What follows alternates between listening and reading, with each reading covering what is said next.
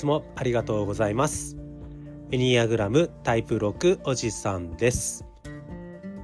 タイプ6の視点から得た日々の気づきを共有することで少しでもタイプ6の皆さんが生きやすくなることを目指しているラジオです。それでは始めたいと思います。はい、えー、では今日なんですけれども、えー、タイプ4、えー、個性的な人にとっての、えー、統合の方向ですね、えータイプ4、えー、個性的な人の、えー、統合の方向健全な、えー、タイプ1へ動くについて、えーと、お伝えしていきたいなと思っております。あの実はですねあの前回のエピソードから、えー、10日間ぐらい 期間が空いてしまっておりましておそらく僕このあのエニアグラムについての発信を始めて10日間更新しなかったのは多分初めてなんじゃないかなとあの思っています。あのゴールデンウィークとかねあとお正月とかにちょっと1週間弱あの発信しなかったことはあるんですがあの10日は初めてで言い訳をさせてください。あの僕あの本業はあの塾の、えっと、運営の仕事をしているんですけどあのちょうどこの時期ってあの夏休みですね学生さんのあの夏休みの直前であの夏期講習の準備とかがむちゃくちゃ忙しくなる時期なんですよ。ちょっと忙しすぎました。すいません。あのそうですねなかなかあの普段だとあの午後から出勤してあの夜まで働くっていうスタイルなんですけれどもあのちょっとねどうしても仕事が終わらず午前中からちょっと作業をしに出勤しなきゃダメなことが続いたりであったりとかあとあの3人子供がいるんですがあの一番下のえ女の子なんですけどまだ5歳なんですね。あの娘のちょっと発熱も絡んだりとかしてあのとてもじゃないけどちょっと忙しい仕事と娘の発熱で なかなかこのポッドキャストで喋るっていうところまで時間もそうですし、まあ、時間以上に気持ちですね。がちょっといかなかったっていうのがちょっと一番のこの2つの言い訳になっております。言い訳終わり。であの塾の仕事をしていますのでこうどうしてもやっぱりこう生徒にねあの勉強を習慣化していただくっていうのがこう一番のちょっと仕事になってくるのかなと思ってはいるんですがあの習慣化って難しいなって思うんですよね。あの習慣化とは何かっていうと個人的には、えーと毎日えー、行うことなんですがある種こう無理をかけずにある種何も考えずに決まった時間になったら決まったことをほぼ無意識に自然に毎日続けられる状態が僕は習慣化の究極形態かなと思っています。でその習慣化って何て言うかなあの三日坊主って言葉あると思うんですけどあの3日続けられないですよね。これ逆に3日続けられてでその後3週間続けてで3ヶ月続くと僕はこれ結構習慣化するんですよね。まあ、それが難しいよっていうあの声が聞こえてくるんですけどあので逆もあるなと思っていてこう生徒にもよく言うんですけど逆三日坊主の法則ってあるなと思っていてじゃあこの逆三日坊主の法則って何かっていうとこうどんなに習慣化して続いていることであっても3日連続でサボったらその習慣はなくなるっていうその僕逆三日坊主の法則っていうのを自分なりにあの法則を樹立してまして。でまあ生徒たち見ててもこれ結構リアルだなとは思ってますで今回正直私その逆三日坊主の法則にあのぶつかったと思うんですねあのなんだかんだ言ってもやっぱりこう23日に一遍のあのアップは続けてるんですね。まああの土日祝日は休むって決めてるんであのそこは抜いといてもなんですけどただ今回初めてその3日以上、えー、自分が決めてない状態で間が空くっていうことが起こってでこう何て言うかな分かりやすくこうちょっと習慣化が止まるっていう経験をしました。うん、あのわりかしねなんかもうこのポッドキャストの配信についてもある程度もう平日、あの朝起きてご飯食べてで娘を保育園に送った後例えばお皿を洗ったりであったりとか洗濯物を干すっていう一連の家事を全部終わらせるんですね。で一連の家事が全部終わったら、えーと、ノートを取り出してきてでそのノートに書いてある今日話そうと思っているところを読むと。で読んだらいつもこう撮る場所家の中で決まってますので、えーと、そこに座ってでスマホをスマホスタンドに立ててで録音再生ボタンを押すっていうもうこの一連の流れが決まってるんですね。だからある種毎日こうもう習慣化してるんで何も考えずに、えー、と朝一連の家事が終わったら決まった場所に行ってノート読んで座って録音ボタンを押して撮るみたいな。ある種僕が理想とする習慣化状態になってたんですけどやっぱりねこう3日間以上間を空けるとまあ、忙しいのもあるんですけどねあの正直じゃあ録音する日曜日が全くなかったかって言われたらそんなこともないかなって思うんです。やろうと思ったらできた日は1日2日あったと思うんですよ。でもねちょっとできなかったんですよね。でこう一回止めた習慣をこうまた習慣に戻すってやっぱりこれハードルでかいなと思っていてこう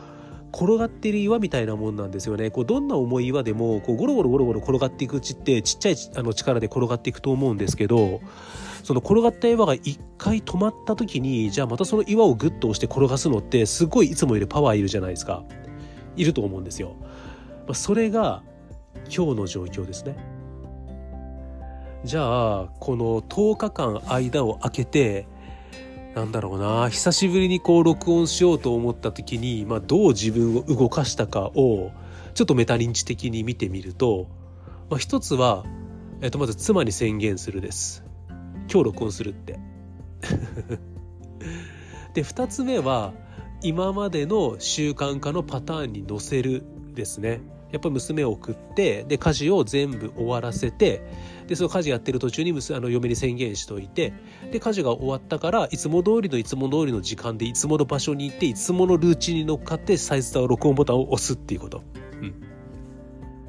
だから過去作っていた、まあ、10日間以上前に作っていたねこの習慣化のやっぱルーチン儀式ですねあのこれがすごくこう役に立ったなっていうのは今回、うん、過去の自分に感謝してますね。あのルーチン化しといてくれてありがとう俺みたいな過去の俺みたいな感じですかね。で、あの、最後の3つ目、あの、10日ぶりにね、この録音ボタンを押せた、こう、一番大きな理由は何かっていうと、この皆さん、聞いていただいてる皆さんのおかげで、あの、ありがとうございます。あの、更新が止まっていたこの10日間、それでもやっぱり、毎日ちょこちょこ再生数は回っていくんですよね。あの聞いていただけているんですよね。あのすごいありがたいなと思っております。であの本当にこう世界の中で一人でもこのエニアグラムタイプ6おじさんを期待していただける方がいるのであればやっぱり簡単に止めちゃうのは良くないなと思ってあの日々こう増えていくなんていうかな聞いていただいてますの数が1個でも2個でも3個でも増えていく状態うん。それが本当に嬉しくって。うん。でタイプ6なんですよね。やっぱ期待に応えたいみたいのも ありますし、うん、楽しみにしていただいてるんであればその信頼に応えたいみたいなあの当然ネットを通じてなんですけどあのつながっていただいている方々への何て言うかな、まあ、つながっている方々への信頼を裏切りたくないとかうん、少しでもこのエリアグラムの発信を通じて貢献したいっていう気持ち、うん、皆様への感謝の気持ちっていうのがなんとかこの 10日間を経てこの発信活動久しぶりに戻ってこれたっていうことの一番の大きな要因かなっていうふうには思ってます。なんか番外編みたいになっちゃいましたね。ちょっと習慣化についての。あの、さすがにちょっとね、あの、統合の方向を話さないわけにいかないので えっと、タイプ4、えっと、個性的な人にとっての、え統合の方向は、え健全なタイプ1へ動くという方向になります。で基本的にその統合の方向に向かうっていうのはある程度健全なタイプ4になります少なくとも健全な段階に向かっていこうとしているタイプ4の人ですね。えっと、どういうことかっていうと自分のとらわれですね、えっと、妬みというとらわれを離れてで自分の、えっと、性格システムであったりとか、えっと、長寿が、え幼少期から持つ何々すべき、うん、っていう、えっとまあ、自分のなんていうかな内なる無意識の命令、うん、に、えっと、それこから離れてより、えーと、本質的な自分であったりとか本来の自分であったりとか、えーと、本当の自分の心に少しでも近づこうとしている人そういったタイプ4が進みうる方向っていうのが、えーと統合の方向である健全なタイプ1になります。えっと、さらに逆に言えば例えばそのあなたがもし通常から不健全な段階の、えタイプ4個性的な人で自分自身が、えーと、分裂の方向である通常から不健全な段階のタイプ2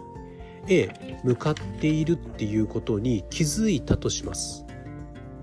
で気づいてあやばいこのままいったら、えーと、心の状況が良くなよくよくなくなっていく、うん、心の成長レベルの段階が下がっていく。だからこそ何とかしなきゃ何とかしたい。って思った時にこの統合の方向である健全なタイプ1を選択できるようになるっていう感じですね。そしてある程度通常から不健全な段階のタイプ4個性的な人が自分が分裂の方向に向かっていると気づきあこれは嫌だと。もっと自分らしい方向に行きたい、うん、もっと自分の心が健全な方向に向かっていきたいと思った時にこの健全な段階のタイプ1を選択します。そしてこの統合の方向である、えー、健全なタイプ1の行動を続けていく継続する習慣化することによって時間はかかるかもしれないんですが着実に心の成長段階のレベルを健全な段階に向かってどんどんどんどん上がっていくことができるっていうようなイメージなのかなと思います。あの健全な段階のタイプ4っていうのは非常にこう意味ある行動感情ではなくて行動を通じてリアル現実に関わるようになっているんですね。えっと、通常から不健全な段階のタイプ4っていうのは現実から離れ頭の中の空想的な自分そしてその空想的な自分が作り出す感情にかなり巻き込まれている状態なんですね。そして自分の感情とか主観にすごくこう反応的になっている感じです。もう嫌だと思ったら嫌だ。楽しいと思ったら楽しい。逃げたいと思ったら逃げるっていう。その自分が持った感情とか主観自分の思い考えに対して特に何も考えることなく選択することなくそれに反応的に選んでしまっている状態なんですよ。ただその健全なタイプ4っていうのはその通常から不健全な段階のタイプ4がねこう主観的に反応している状態を超えていきます自分が持った主観とか感情を客観的に見てどういう行動をとるかっていうことを選択できるようになるんですね。でどういう基準で行動を選択するようになるかっていうと自分自身が持つ理念です。こうありたいこのようになりたいという理念に従って、うん、実際行動を起こすようになります。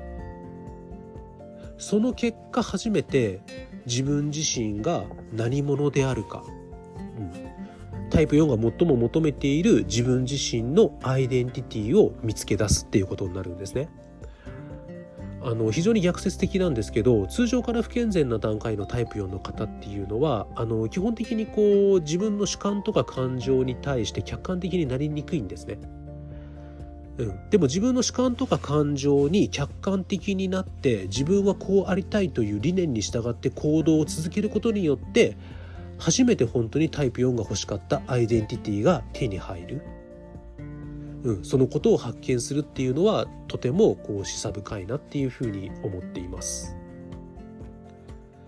そしてこう健全なタイプ4っていうのは自分自身の主観的な反応を超えて自分自身のね、えっと、思いとか考え理念に従って、えっと、活動し続けることによってこう自分自身が何者であるか、うん、というアイデンティティを見つけてより良い存在になっていけるんですけれども、えっと、その過程において感情とか思考ではなくて自分自身が持つ本能とかなり直接的に接触できるような感じになってくるんですね。なんていうかなとタイプ4個性的な人ってその頭の中でこう感情に満ちたストーリー。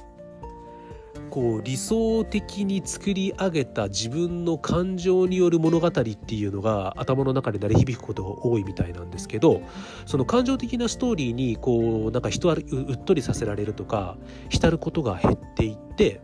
その健全なタイプ4ね。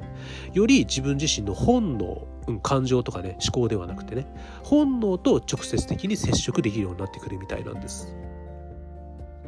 そしてこの自分自身が持つ本能と直接的に関わり合うっていうのは本能センター的な動き、うん、タイプ8タイプ9タイプ1、うん、今この瞬間の自分自身の体の感覚に従うってやつになるんですけどうん、その中でも、えー、タイプ4個性的な人が選択するといいのが、えー、タイプ1ですね、健全な段階のタイプ1を統合の方向にするといいっていうことなんですね。はい。じゃあえっ、とタイプ4個性的な人にとっての統合の方向である